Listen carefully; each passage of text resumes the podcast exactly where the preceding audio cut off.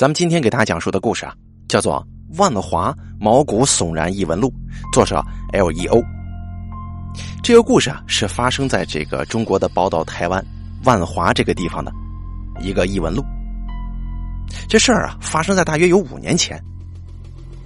因为我呢跟我妈处的不来，处的关系不是很好，所以被我妈赶出老家，要我一个人在外自力更生。其实说是自力更生啊。还不如说是自生自灭因为当时啊做的是门市工作，只有大约这个台币两万二，所以说这个房子能找到的并不多。又因为当时这个万华的租屋还算是比较便宜，而且啊在万华去哪儿都挺方便的。我呢在网上这个租屋处找到了一个月租只要台币七千，并且水电、网络还有第四台全包的。但是有环境这个有点复杂的这么一房子，哎，价格倒是挺便宜的。这个环境啊，有些复杂。这个房子的地点就在万华车站附近的一栋相当老旧的公寓。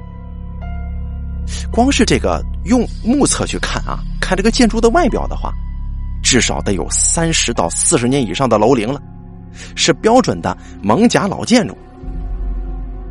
而一楼有一间自营的便利商店，就是比这个杂货店稍微高级一些的那种便利商店。一进入楼下大门，就会让人有一种充满怀旧的感觉。那墙面呢是斑斑驳驳、欲盖弥彰，不知被油漆涂过多少遍的红色扶手，还有这个墙壁上挂着用红色毛笔写下的这个“防范宵小”之类的告示牌。而且呀，这栋公寓的这个楼层标识非常特别。一进大门上楼梯之后的第二层才写着一楼，以此类推，跟我们以为的这个上楼梯之后应该是二楼的观念是差很多的，并且呢，这个整栋公寓的格局也比较标准，就是左右两户的大门都会开在彼此对面的那种很标准的啊老式公寓。六楼，也就是顶楼，有一个开放式的晒衣场。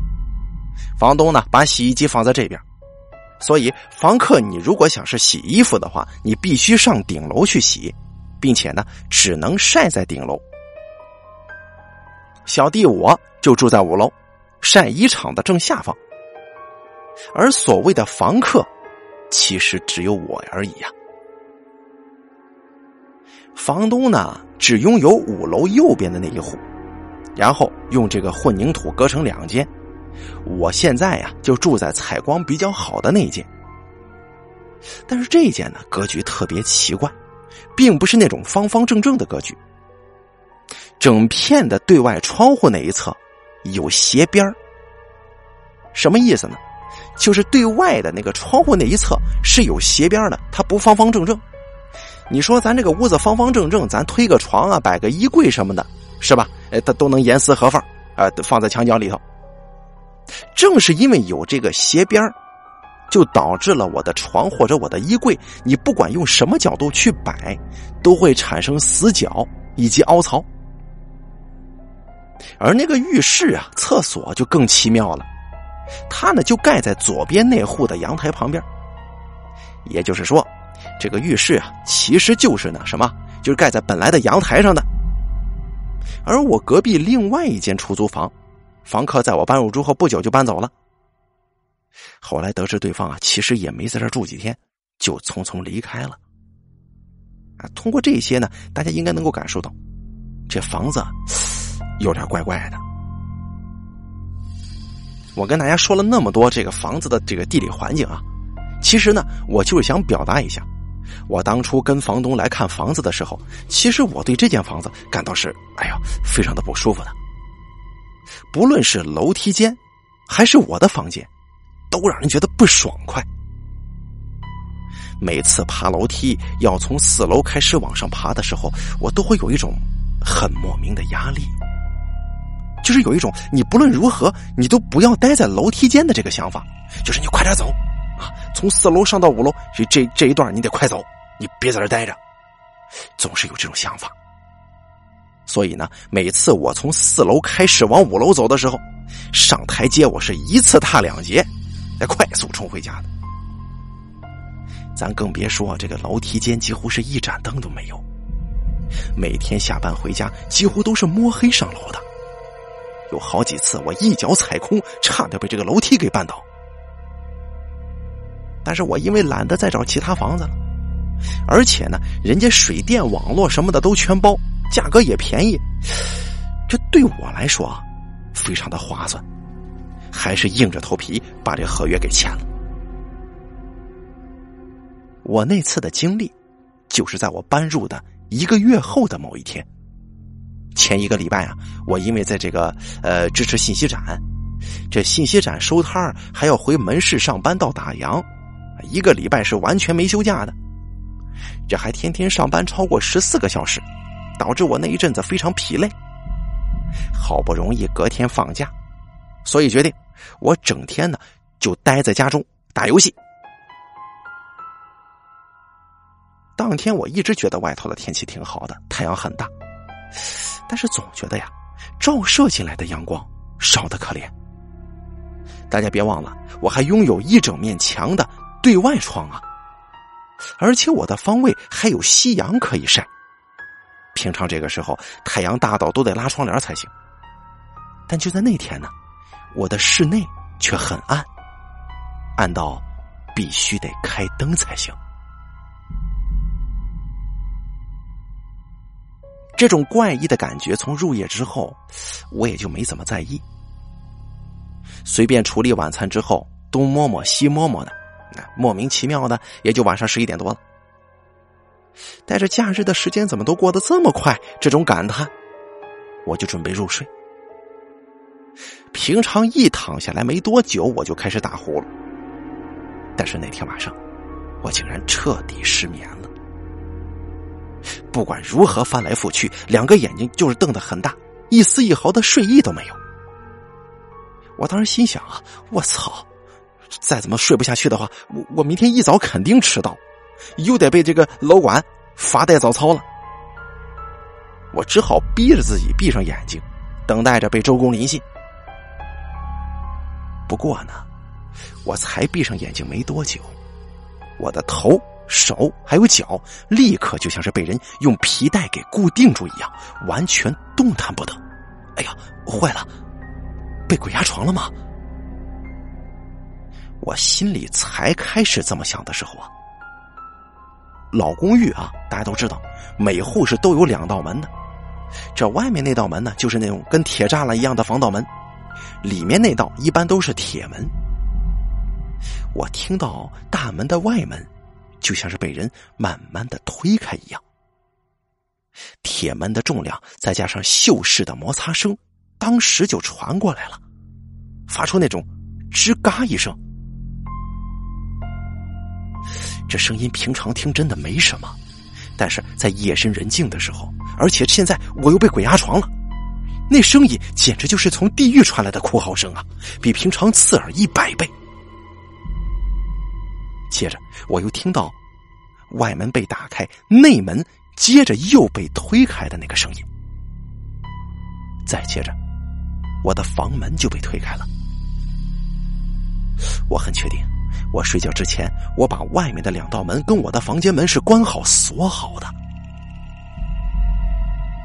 当下我真的很想把眼睛闭上，但是我就是不由自主的把目光移动到房门那边。紧接着，我就感觉到有东西探头进来了。我看的不是很清楚，因为平常睡觉的时候灯都会全部关闭，然后避免早上阳光太强烈，连窗帘我都会拉上。只剩下那些微的从外面透进来的路灯光线照耀着我这个小屋子。但不管怎么样，我就是看不清楚那个东西。不知什么时候，那个东西已经站在我面前了，一坨黑黑的、雾蒙蒙的影子，就这么站在我的床边。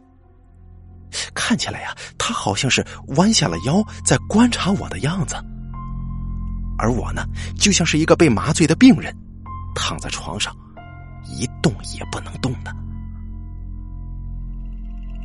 就在这个时候，那坨影子发出了非常非常恶心的笑声。这笑声什么样子，我真的很难用文字去表达，就像是月光魔利亚那种笑声。我觉得可能还更加的恶心。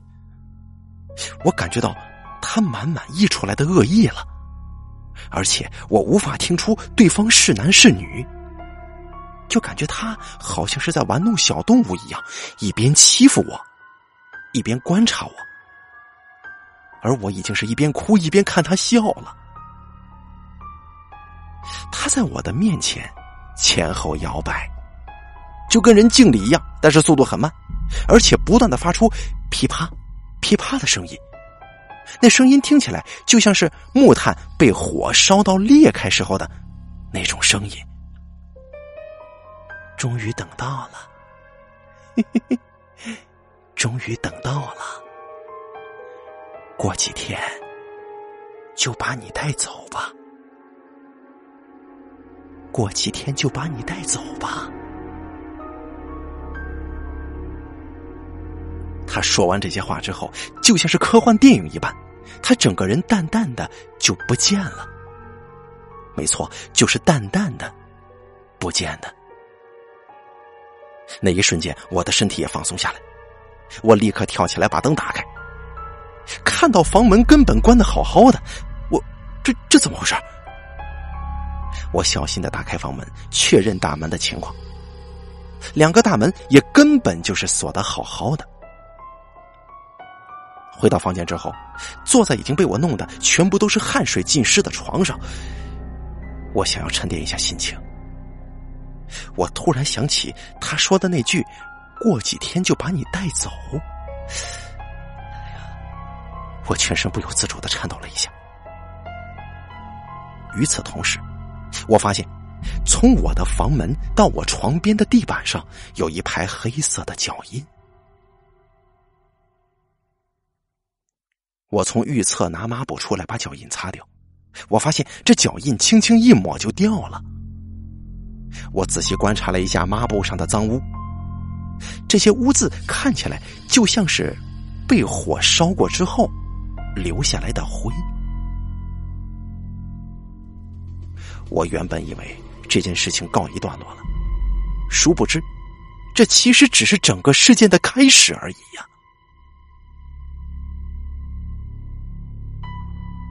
鬼压床事件过后，其实就没发生什么太大的事儿，除了上述的事件之外，平常呢就是发生一些房间里的东西在我没注意的时候调换了位置，或者说是趁我洗澡、上网看电视的时候偷偷的关我电灯之类的。虽然刚开始遇到的时候真的是吓得半死，但是我当时想啊，我真的无法在短时间之内搬走，这刚租的。时间久而久之呢，也就见怪不怪了。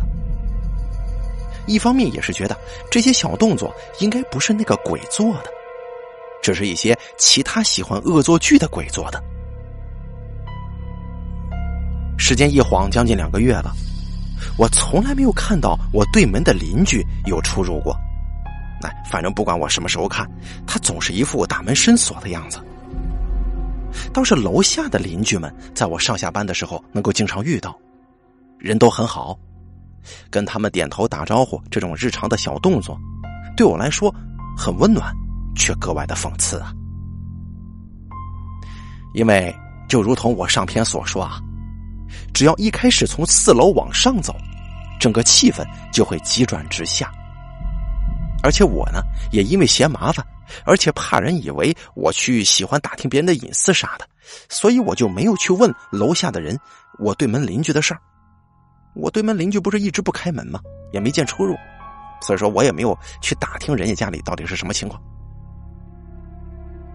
然后一如往常的，我习惯在睡前洗澡，洗好澡、吹完头发就会直接上床睡觉，收拾一下明天上班要带的东西。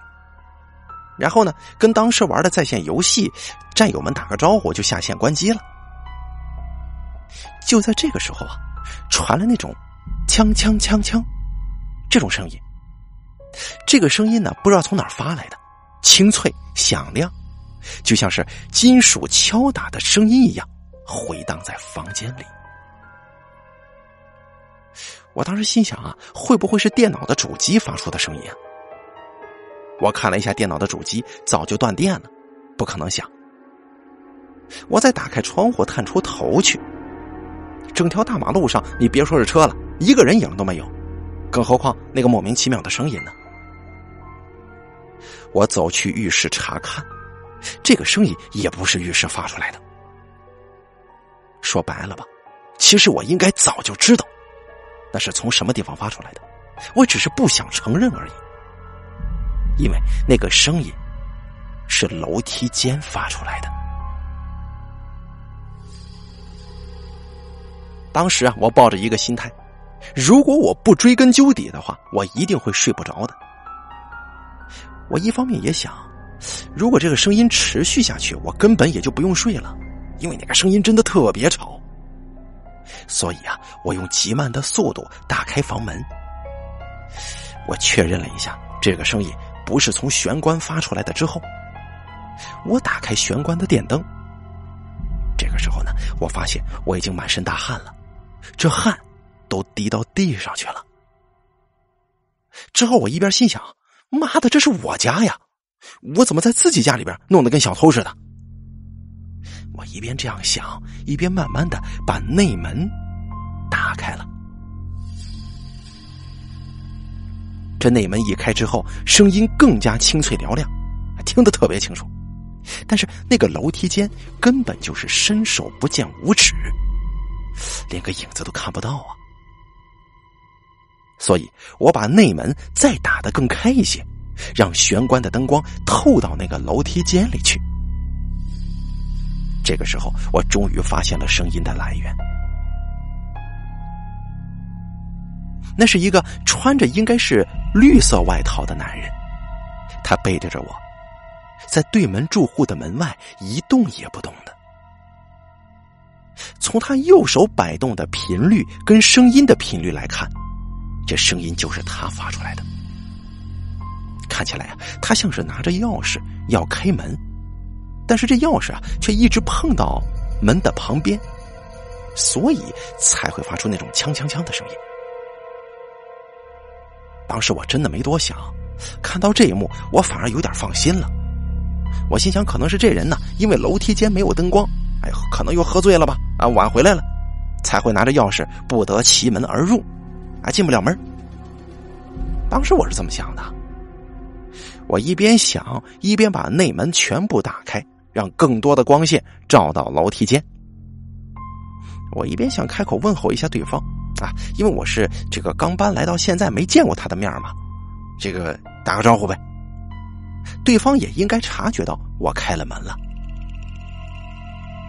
但是我看到在那个男人的后方有一坨影子，紧紧的贴着那个男人，看起来就像是背在男人的背上似的。而我当下看到的时候，我就知道是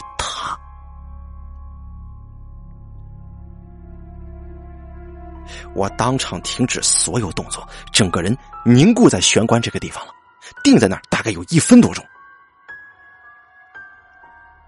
大家可能觉得一分钟真的很短，是吧？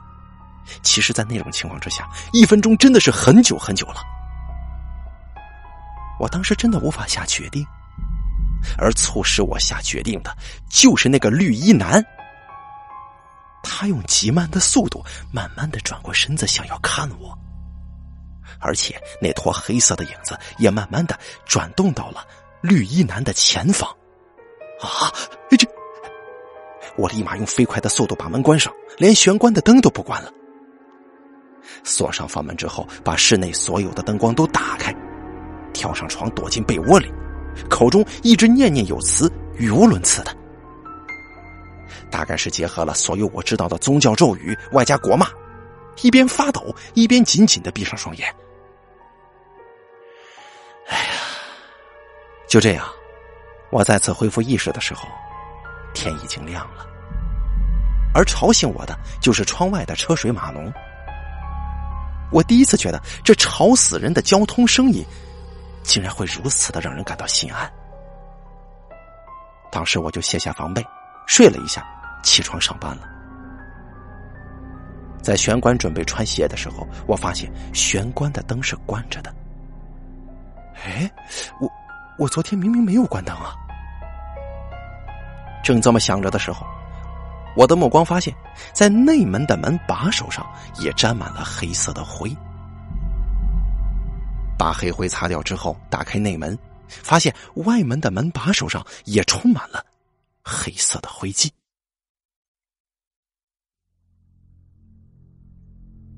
之后大概又相安无事了好几天。这几天还很小心的，这我注意了一下，连一些小小的恶作剧都没有了。每天一回家都能很满足的睡到隔天早上。有那么几次啊，我甚至都觉得事情会不会就到此为止了？这闹鬼事件应该不会再发生了吧？但是我每当这么想的时候，脑海当中总会回想起那句。我把你带走吧。如果我记得没错的话，那天应该是礼拜五。心说好不容易明天排休了，终于可以在假日休假。连日以来的压力那么大，一早上班就发信息给朋友约隔天下午吃饭出去逛逛呗，放松一下心情。那天真的是一个挥别阴霾的好日子，这天气好的呀，也让人觉得充满了信心。跟朋友约好吃饭，看没有上市的新手机。一上班没多久就开市，遇到好客人请喝咖啡等等等等，哎，都是好事啊。不过，好景不长。到了下午的时候，我们家店长面有难色的跟我说：“哎呀，你明天可以上班吗？”啊！我当时一听，整个人就大声喊：“什么？”我我都明天安排好了怎么休假了，店长，你你怎么让我上班呢？哎呀，怎么说呢？算是我求你吧。我女朋友啊，突然一直吵我，让我明天带她出去玩，这我也不想啊。要不我回来的时候给你带礼物，行吗？店长苦苦的哀求我，因为我们的这个柜位啊规模比较小，所以只有我跟店长两个人上班。所以他一休假，我就必须得上班。这个专柜呢，当初就是我跟店长两个人扛起来的，毕竟有那种革命情谊在啊，因此我们都还挺在乎对方的啊。你比方说，你你想休个班什么的，我我给你顶着班，没关系，行。想当然就答应他多上两天了，礼拜一我再休息吧。礼拜六早上上班之前，我早起了半个多小时去顶楼洗衣服。洗完之后就直接晾在旁边的晒衣场上。我这个人呢有点懒，这衣服一定得攒到一定的量，我才会去一次性清洗。所以呢，我就晾晒了很多的衣裤在这个顶层的晒衣场。就在准备离开顶楼，一进入楼梯间，准备往下走回房间的时候。我突然闻到了一股烧焦的味道，什么什么东西在烧啊？伴随而来的是噼啪噼啪的声音。我以为是有邻居在顶楼的另一边烧东西呢，本来想回头去看看，但是看了看表，发现洗衣服浪费了太多时间，我上班快迟到了，就没想那么多，赶紧下楼准备出门上班。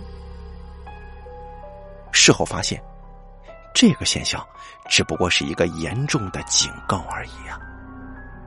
而接下来的事情，让我下定决心，一定得逃离这个地狱一般的地方。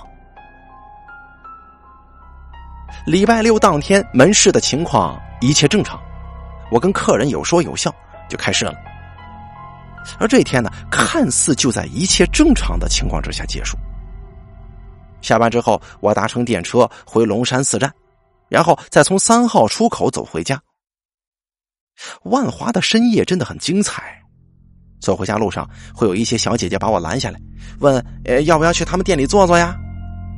啊，一路上也有不少行人来来去去，但每次都弯进宁路之后，人车的影子就都不见了。正在纳闷呢，为什么公寓楼下大门一大滩湿哒哒的？好像淹过水似的环境呢。但是当天根本是一滴雨都没下过，更何况只有公寓附近的范围。一如往常，从楼梯间一路冲回房间，放下包，换下制服之后，我就提着洗衣篮准备去楼上收衣服。不是刚刚在那晾晒了吗？在走到五楼跟六楼之间的楼梯转角处的时候，我突然觉得不太对劲呢。怎么有东西烧过的味道啊？这地板还有点湿湿的。往上一看，从六楼顶楼门外路灯跟反射进来的光线，我发现整个六楼都是一片熏黑的，就是都跟火烧过一遍似的。就连灯光微弱的楼梯间的小灯泡，都被烧到只剩下一个焦黑的底座了。门外还有类似封锁线的布条挡起来。我当时冷汗直流，冲回房间，立马拿出手机打给房东。我也不管现在几点了，我得问问是怎么回事啊？怎么这一片熏的那么黑呀？房东一副果然还是打过电话来问我的感觉，他就说早上的时候六楼被人纵火了，这火烧的蛮大的，不过还好被楼下的邻居发现，顺利的把火扑灭了。后来我问房东：“为什么当时你没打给我电话呢？”房东说：“我当时去敲你的门了，敲了半天也没有反应。我心想你应该是去上班了，应该没事的。”什么？你竟然不打电话？我一听到这话，有一股无名火就上头了。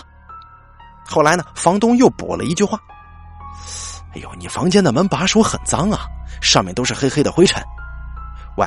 你擦一下行不行啊？你房东阿姨我也很爱干净的。这门把手呢，我已经帮你擦干净了。下一次你得注意点啊，常常洗手啊。我一听，我完全心不在焉的说：“哦，好，我知道了，阿姨再见。”随便回答之后就把电话挂了。挂完电话一回过神来，我就发现我房间的地板上布满了脚印。仿佛就像是他在我房间里徘徊一样。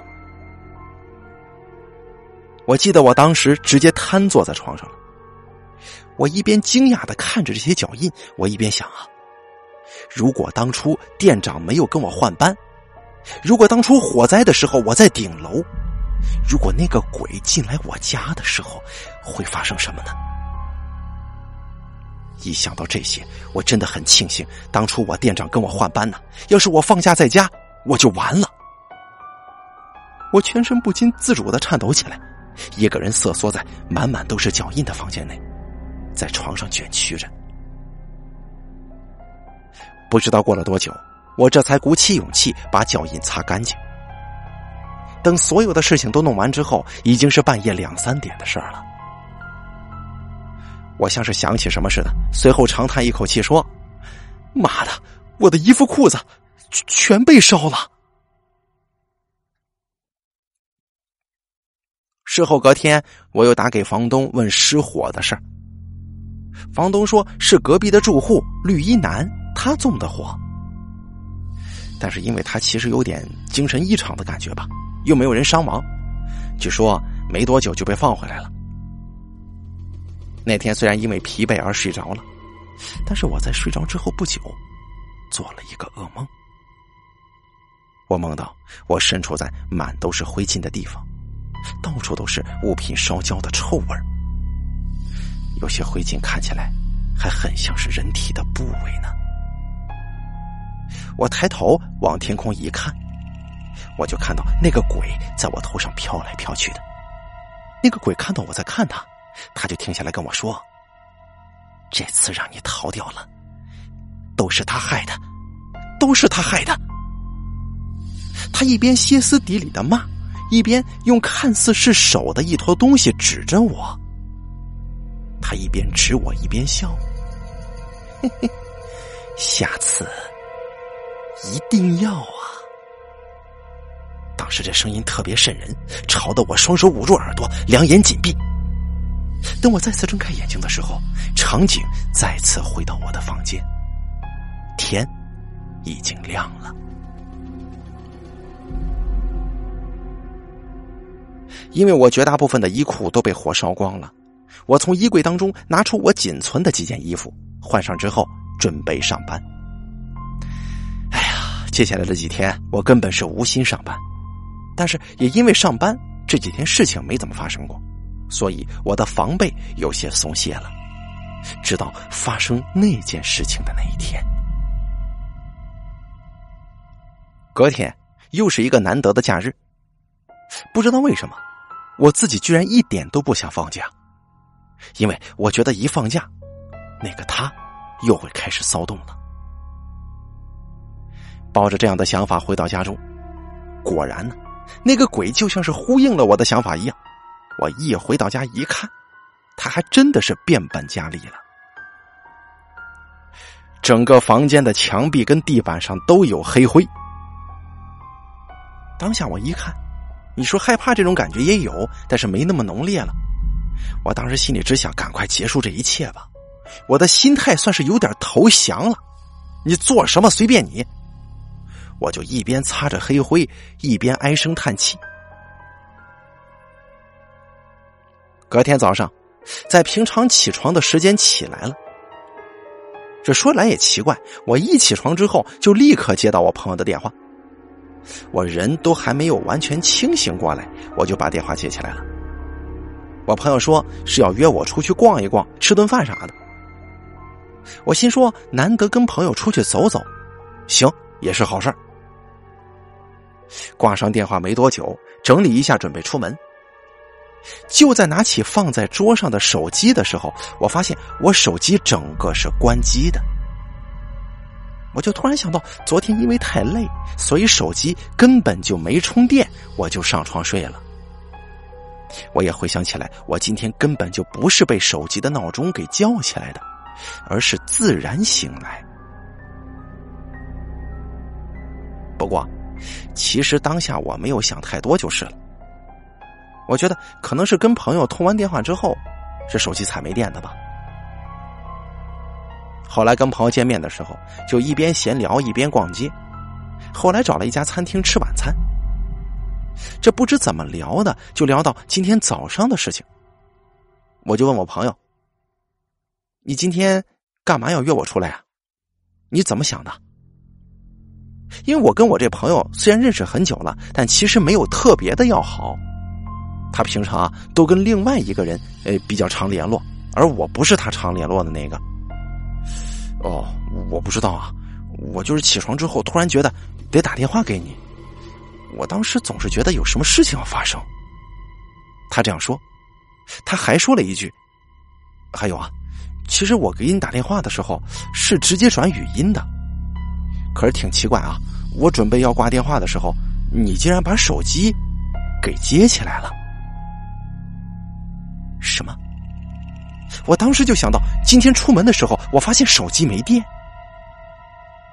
我朋友突然这么说：“喂，你昨天又跟别的朋友在家里玩通宵了吗？”“没有啊，我昨天晚上只有我一个人在家。”“啊，真的假的？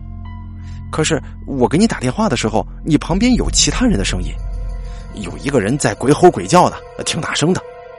我还以为你们玩通宵游戏。”玩嗨了呢！啊！我当时心头一震，一边没事装喝汤，一边听他说：“你说错了。”之后跟朋友聊天聊到十点多，我就跟他道别，坐车回家了。出了车站一路走，就在要弯进晋宁路的时候，我突然听到前方很热闹，有好多人，好像是比较喧闹的样子。我当时心里还在说：“哟，怎么今天晚上这一片这么有人气啊？咋这么热闹呢？”结果我的人才一走进晋宁路，三四台消防车就挡在我面前了，旁边满满的都是围观民众，外头还拉了一大圈封锁线。我才往前没走几步，就被消防员拦了下来。哎，不好意思啊，你不能进去。为什么？我是这边的住户。什么？你是住户吗？你几楼的？这整栋楼的住户都在外面呢。我住五楼啊。消防员一听我住五楼，整个脸就拉下来了，往后看，朝人群挥了挥手，有个人走了过来，是我的房东。房东一副非常紧张又带着有点放心的语气，紧紧握着我的手，大声喊：“哎呀，还好你在这儿啊！呃，出什么事了？怎么了？你还问怎么了？你自己看看呢！”房东把手往上一指，一幕恐怖又诡异的影像映入我的眼帘：五楼左边那户整间被烧得焦黑了，还时不时的掉下被火烧断的木材。房东语带颤抖的说：“据说是事发没多久，大约是傍晚吧。我呢就收到邻居打来的电话，赶到火场的时候，火还在烧呢。可是很奇怪呀，这明明没什么风的，我怎么就看到这火一直往你那个屋烧过去啊？就是那个火，像是被大风给吹歪斜了一样，特别奇怪。当时一点风都没有的。”我一直想给你打电话，但是你手机打不通。我以为你在家呢。后来火势扑灭，消防员本来要去看你的状况，结果你的房门都烧歪了。后来他们下来拿器具准备破门进去的时候，你就出现了。哎呀，真是吓死我了！当时我整个人就像是被人用砖头拍了脑袋一样。我当时心想，如果我今天没有出门跟朋友去逛街的话呢？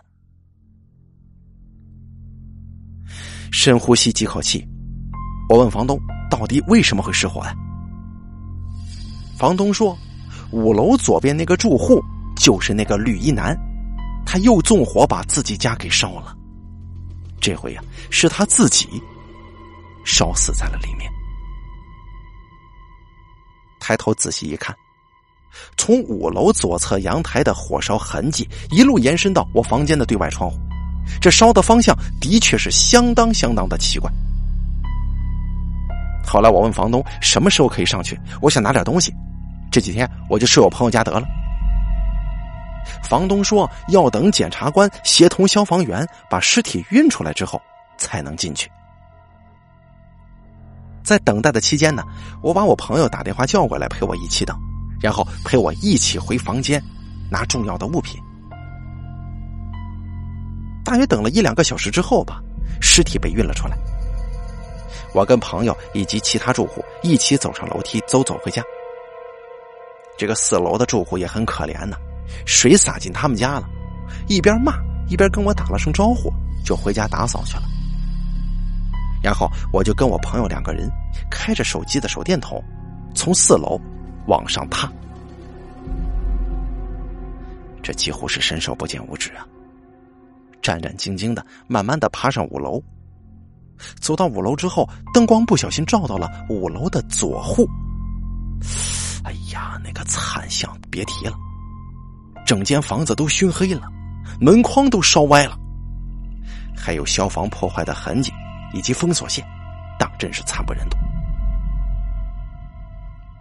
跟朋友踏进我的房间，稍微拿手电筒往四处照了一下，灯光所及之处都盖上了一层厚厚的黑灰，可想而知，当初火势猛烈，跟烟雾弥漫，这种程度绝对不是人可以存活下来的环境。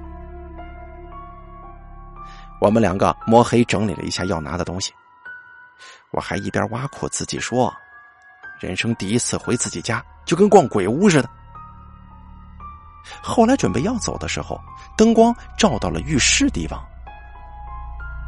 浴室那边的景象让我一直非常非常的在意。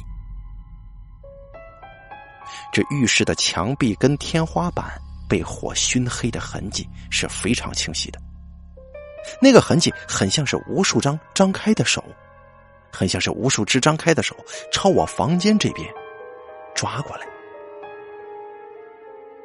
当我跟朋友准备踏下楼梯离开的时候，五楼左户的方向突然传来一声声响。这声响大概是连续响了三声，扭曲的门框发出了吱呀一声。然后我又听到了一个声音：“给你逃了，又被你给逃了。”就在我拍我朋友肩膀的时候，我朋友秒回：“你，你什么都不用说，我我都听到了。”随后，我们两个三步跨走一步，飞也似的逃出了公寓。因为失火事件之后，我又在那边住了快一个月才搬走。可是房东竟然只给我房租半价折扣。这期间，我每天都睡得非常好。不过偶尔还是有一些恶作剧什么的，但说真的啊，经历了那么多大的事情，这些小事小恶作剧，对我来说那都是小事剩下的小事件，咱之后再说吧。我在第一篇当中啊提到过一个事儿，就是从四楼开始往上走楼梯，我会有一种深深的奇怪之感。只要开始往上踏这个阶梯，你整个人都会陷入一种焦躁恐慌的氛围，就像是不小心踏入了别人的地盘，然后被对方凶神恶煞的瞪着一样，那种不自在的感觉。所以，诚如之前所说，我从四楼开始都会一次跨两步台阶，快速往上跑。就在这么走了几天之后，我不知怎么的就察觉到了这其中的怪异点。我并不会在爬楼梯的时候数这个台阶的数量，但不知从哪一天开始，我觉得四楼半到五楼之间的这个阶梯数很不一样啊。因为我发现，我平常如果从左脚开始往上踏，到最后踏完楼梯到达我家门口，会是右脚在上的；反之亦然。但有的时候我会发现。我左脚开始往上踏，到达顶楼之后，竟然还是左脚在上。从右脚开始往前踏，最后我也发现是右脚在上。后来某一天，我就开始了我的验证，我数楼梯了。平常跨步上楼的时候，阶梯数是十一节。但是有的时候我发现，阶梯数会变成十四阶，这发生的几率不一定。但是自从我证明完之后，我决定以后还是快步上楼就对了，别数数了，这不太吉利。自从我发现楼梯好像会自动增减开始，我就常常会在踏上最后一级阶的时候，被阶梯绊倒好几次，其中啊，差点吃个狗吃屎呢。前几次被绊倒，站起身后，下意识的去看一下阶梯，总觉得最后一节阶梯好像变得特别高了。后来我就学乖了，跑上阶梯的时候，最后一步我一定会去扶扶手。往后楼梯还有没有自动增减？哼，发生了那么严重的事情之后，这楼梯的数量我根本就不在乎。我搬到这边之后呢，其实也是有好几次朋友登门拜访，来聊聊天啊，或者一起来打个电子游戏啥的。鬼压床事件前后都曾经有朋友来家里玩，也都很识相的，没有发生什么大事情。我总觉得这鬼还挺给我面子的。除了我发现好像有人会默默的帮我整理房间之外。一开始察觉到这件事情是朋友在我家里跟我一起玩电子游戏的时候，由于我们很爱吃那种垃圾食物嘛，你比方说饼干呐、零食啊、盐酥鸡呀什么的，所以跟朋友们聚在一起的时候，房间都会有这些固定班底。那天我一如往常的跟朋友们一起打电子游戏，而吃的喝的就放在我们正后方的小桌子上。在前一次，我回头拿饮料喝了一口，放回桌上原位。之后玩到一半，我下意识的用手往后这么一勾，心想啊，这饮料不直接拿过来就能喝吗？而我的视线就放在屏幕上，结果这手怎么抓都抓不到。后来我一回头，我就发现这饮料跑到靠近房门的地板上了。当时我就跟我朋友翻了一下白眼，我就说了：“，你怎么这么无聊啊？这种小孩子把戏你也玩？认真打游戏了？”朋友一听有点搞不清楚状况，就问我：“你啥意思？”啊？”我指着地板上的饮料，朋友一脸反问：“然后呢？”我把饮料放桌上的，不是你放在门边的吗？喂，我刚才一直在你旁边，我没动过，这么远的距离，我怎么放？啊？听他这么一说，我发现这个饮料的位置虽然是最靠近我朋友，但是如果他要恶作剧偷偷的放，势必整个人得站起身来放才行。他是绝对不可能伸伸手就够到的，但是我心里还是抱着肯定是你呀，不然这不然这怎么弄的？你想吓唬谁呀？这种心态。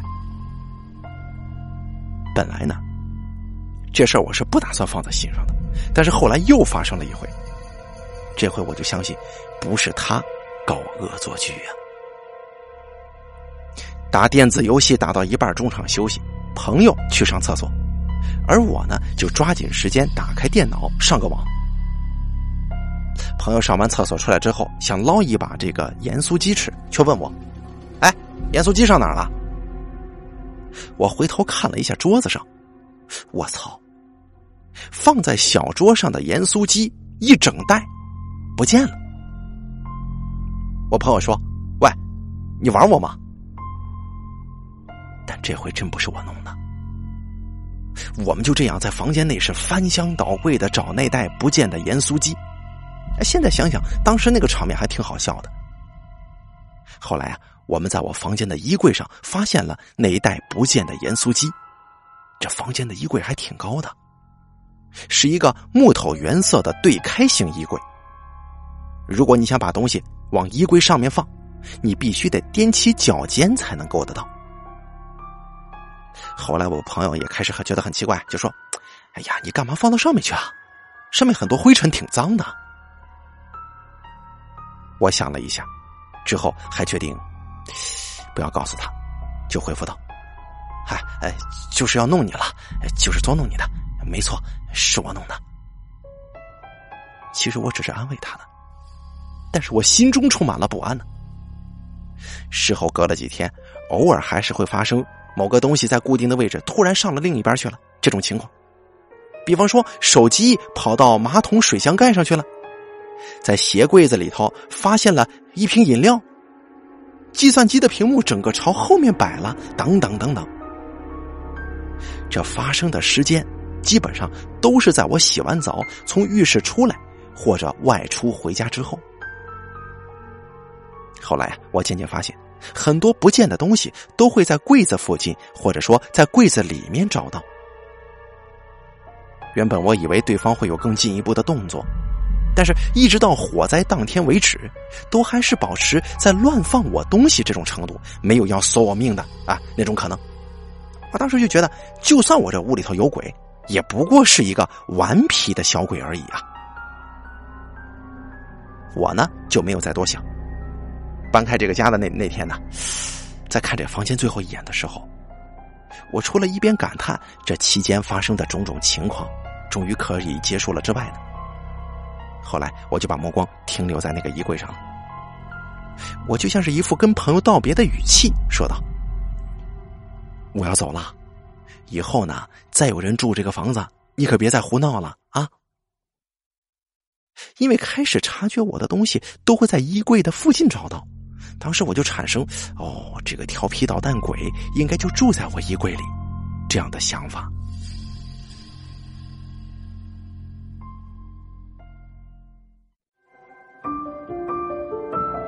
本期故事演播完毕，想要了解大凯更多的精彩内容，敬请关注微信公众账号“大凯说”。感谢您的收听。